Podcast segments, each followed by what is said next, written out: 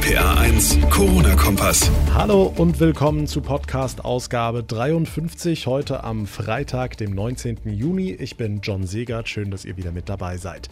Heute kümmern wir uns um eines der großen Themen schon seit Tagen in ganz Deutschland, die massenhaften Corona-Infektionen beim Fleischproduzenten Tönnies in NRW. Hunderte Menschen sind dort positiv getestet worden, über 5000 weitere Tests stehen noch aus im Kreis Gütersloh, in dem die Firma ihren Sitz hat, müssen 7000 Menschen in Quarantäne, sämtliche Schulen und Kitas müssen dicht bleiben.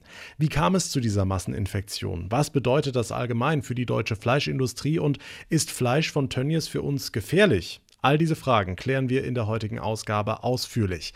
Dann beschäftigen wir uns mit der Frage, inwiefern Haustiere Überträger des Coronavirus sein können, denn es gibt jetzt tatsächlich in Rheinland-Pfalz eine Meldepflicht. Warum und wie die konkret aussieht, das klären wir ebenfalls und wir werfen einen ersten Blick auf ein paar schöne Veranstaltungen, die jetzt am Wochenende stattfinden. Wirkt fast schon wie ein Hauch Normalität.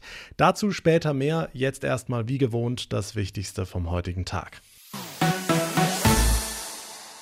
Hunderte Beschäftigte positiv auf Corona getestet. Tausende Tests stehen noch aus und ein ganzer Landkreis befindet sich im Lockdown.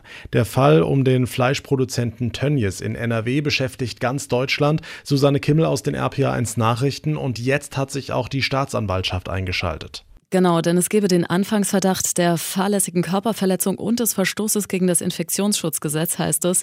Demnach liegen der Staatsanwaltschaft aktuell fünf Strafanzeigen gegen Tönnies vor, die diese Ermittlungen in Gang gebracht haben. Am Hauptsitz von Tönnies in Reda-Wiedenbrück in NRW waren bislang ja 730 Menschen positiv auf das Coronavirus getestet worden. Daraufhin mussten gut 7000 Menschen in Quarantäne sowie sämtliche Schulen und Kitas im Kreis Gütersloh schließen. In den nächsten Tagen sollen noch mal über 5000 weitere Beschäftigte von Tönnies getestet werden. Dabei sollen dann sogar die Bundeswehr, das Rote Kreuz und die Malteser unterstützen. Hm, jetzt gibt es ja auch ein Video, das durchs Netz kursiert. Das zeigt Dutzende Mitarbeiter, die in der Kantine von Tönnies eng beieinander sitzen, ohne Mundschutz, ohne sonstige Hygienemaßnahmen. Ist das denn echt und von wann ist dieses Video? Ja, das Video ist echt, das hat auch Tönnies bestätigt, aber es sei schon im März aufgenommen worden, also vor Maskenpflicht, Abstandsgebot und Co.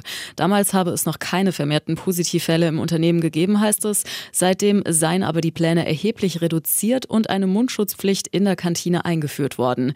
Aber völlig egal, wann dieses Video gedreht wurde, es zeigt die Zustände in unserer Fleischindustrie. Bundesarbeitsminister Heil betonte heute im ersten. Es muss so schnell wie möglich beendet werden, aber es muss vor allen Dingen dafür gesorgt werden, dass in dieser Branche endlich Verantwortung übernommen werden. Für menschenwürdige Arbeitsbedingungen, für anständige Arbeitsbedingungen, für Gesundheitsschutz. Und es ist schon dramatisch, so viele Menschen, die jetzt infiziert sind und ein ganzer Landkreis, der wieder in den Lockdown muss. Und das geht so nicht weiter. Deshalb müssen wir dem Grunde nach in dieser Branche aufräumen. Tja, jetzt steht die Produktion bei Tönnies zwar bis auf weiteres still, das dort produzierte Fleisch, das liegt aber schon in vielen Supermarktregalen beziehungsweise soll noch dort landen. Susi, nächste Woche ist bestes Grillwetter vorausgesagt. Ist das Fleisch von Tönnies für uns Verbraucher denn eigentlich gefährlich? Können wir uns da auch mit Corona infizieren? Ja, spannende Frage. Und ja, auch über das Fleisch kann das Coronavirus übertragen werden. Der Chef des Berliner Hygieneinstituts, Professor Klaus-Dieter Zastrow, hat sich der Bild-Zeitung gegenüber dazu klar geäußert. Er sagt, das Fleisch von Tönnies sei brandgefährlich. Wenn es nicht stark erhitzt wurde, könne man es sogar nicht mehr verwenden. Seiner Meinung nach dürfe Tönnies deshalb nicht einfach die aktuelle Produktion abverkaufen, sonst gehe damit nochmal eine richtige Viruswelle übers Land. Zastrow rät Verbrauchern deshalb, Hautkontakt Kontakt mit rohem Fleisch zu vermeiden, also zum Beispiel nur mit Haushaltshandschuhen zu berühren und die Hände im Anschluss zu desinfizieren, denn erst die Hitze bei der Zubereitung töte das Virus. Aber um das Thema Grillen eindeutig zu klären, von erhitztem Fleisch geht laut Zastrow keine Gefahr aus, schließlich sei das Coronavirus auf dem Fleisch und nicht in ihm. Die Infos von Susanne Kimmel, vielen Dank. Etliche Hunde- und Katzenbesitzer in Rheinland-Pfalz sind verunsichert, denn es gibt jetzt tatsächlich eine Corona-Meldepflicht für Haustiere. Wie bitte? Ja, richtig gehört. RPA1 Infochef Jens Baumgart, heißt das, ich muss jetzt meinen Hund auf Corona testen lassen? Nein, musst du nicht. Also es geht bei dieser Verordnung, die die Ministerin Julia Klöckner auf den Weg gebracht hat, um Folgendes. Mal angenommen, wir haben einen Haushalt, in dem Menschen an Corona erkrankt sind und daneben dann in diesem Haushalt eben auch Katzen oder Hunde. Und wenn dann auch ein Tier Symptome zeigt, also beispielsweise Schnupfen oder Atemnot, dann sollte man das tatsächlich testen lassen beim Tierarzt. Man sollte. Das ist also keine Pflicht, sondern eine Empfehlung. Und jetzt dieser entscheidende Punkt, wenn dieser Test positiv ausfällt, dann muss der Tierarzt diesen Fall in Zukunft offiziell melden. So steht es jetzt in dieser Verordnung. Aber nochmal, es gibt keine Pflicht für den Tierhalter, überhaupt testen zu lassen.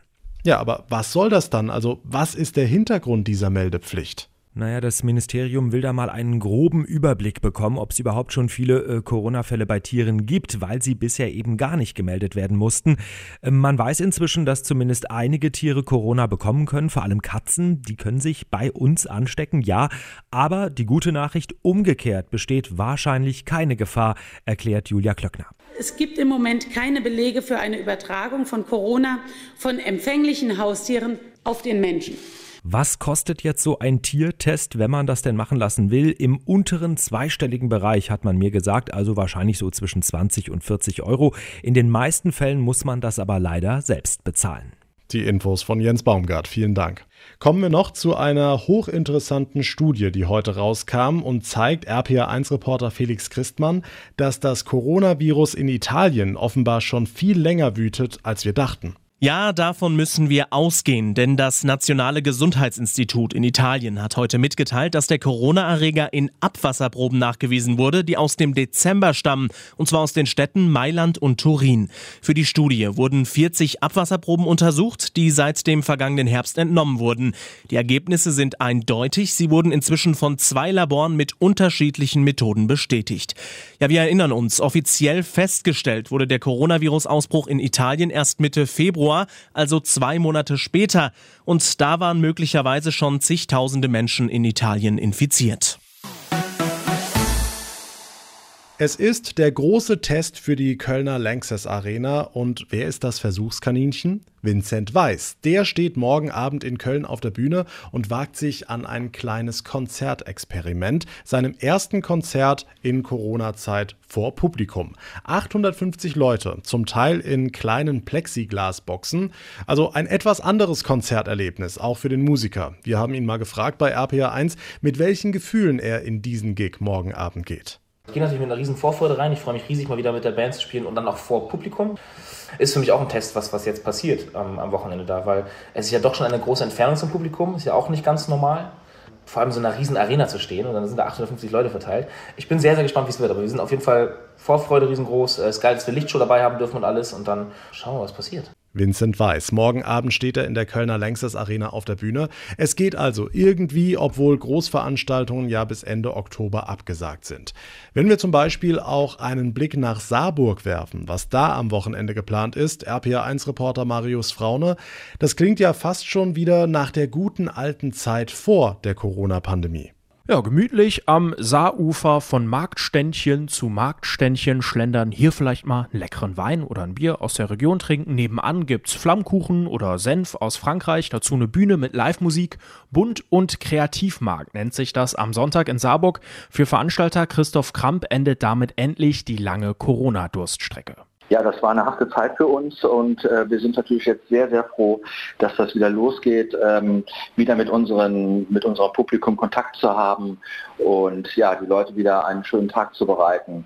Da freuen wir uns sehr drauf. Ganz wie früher läuft's aber noch nicht. Beim Rumlaufen gilt zum Beispiel Maskenpflicht, beim Essen und Trinken am Platz natürlich nicht. Ja, wir werden das äh, so wie die Gastronomie machen müssen, äh, dass wir die äh, Daten erfassen müssen, also Name, Adresse, Telefonnummer und es dürfen maximal 250 Leute gleichzeitig im Gelände sein. Also es gibt eine Einlasskontrolle, aber keinen Eintritt wegen der Erfassung der Daten und der begrenzten Besucherzahl.